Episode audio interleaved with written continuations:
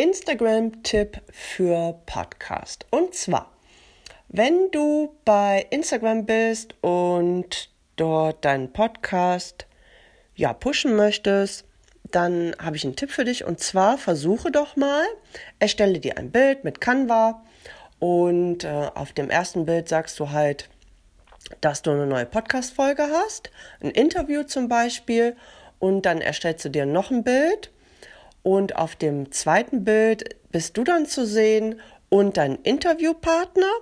Diese zwei Bilder lädst du hoch in deinem Feed. Man kann ja bis zu zehn Bilder mh, mm, ja teilen, äh, nicht teilen, sondern hochladen und dann machst du halt einen kleinen Text unter diesen ähm, Beitrag und den Podcast selber hinterlegst du in deiner Bio. Ich mache das immer so, dass ich ein, ich habe ja, ich arbeite mit Linktree und dort hinterlege ich dann in, ähm, in Linktree die Podcast-Folge.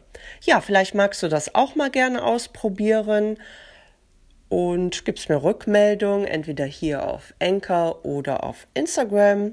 Da freue ich mich natürlich und dann wünsche ich dir heute einen schönen Tag.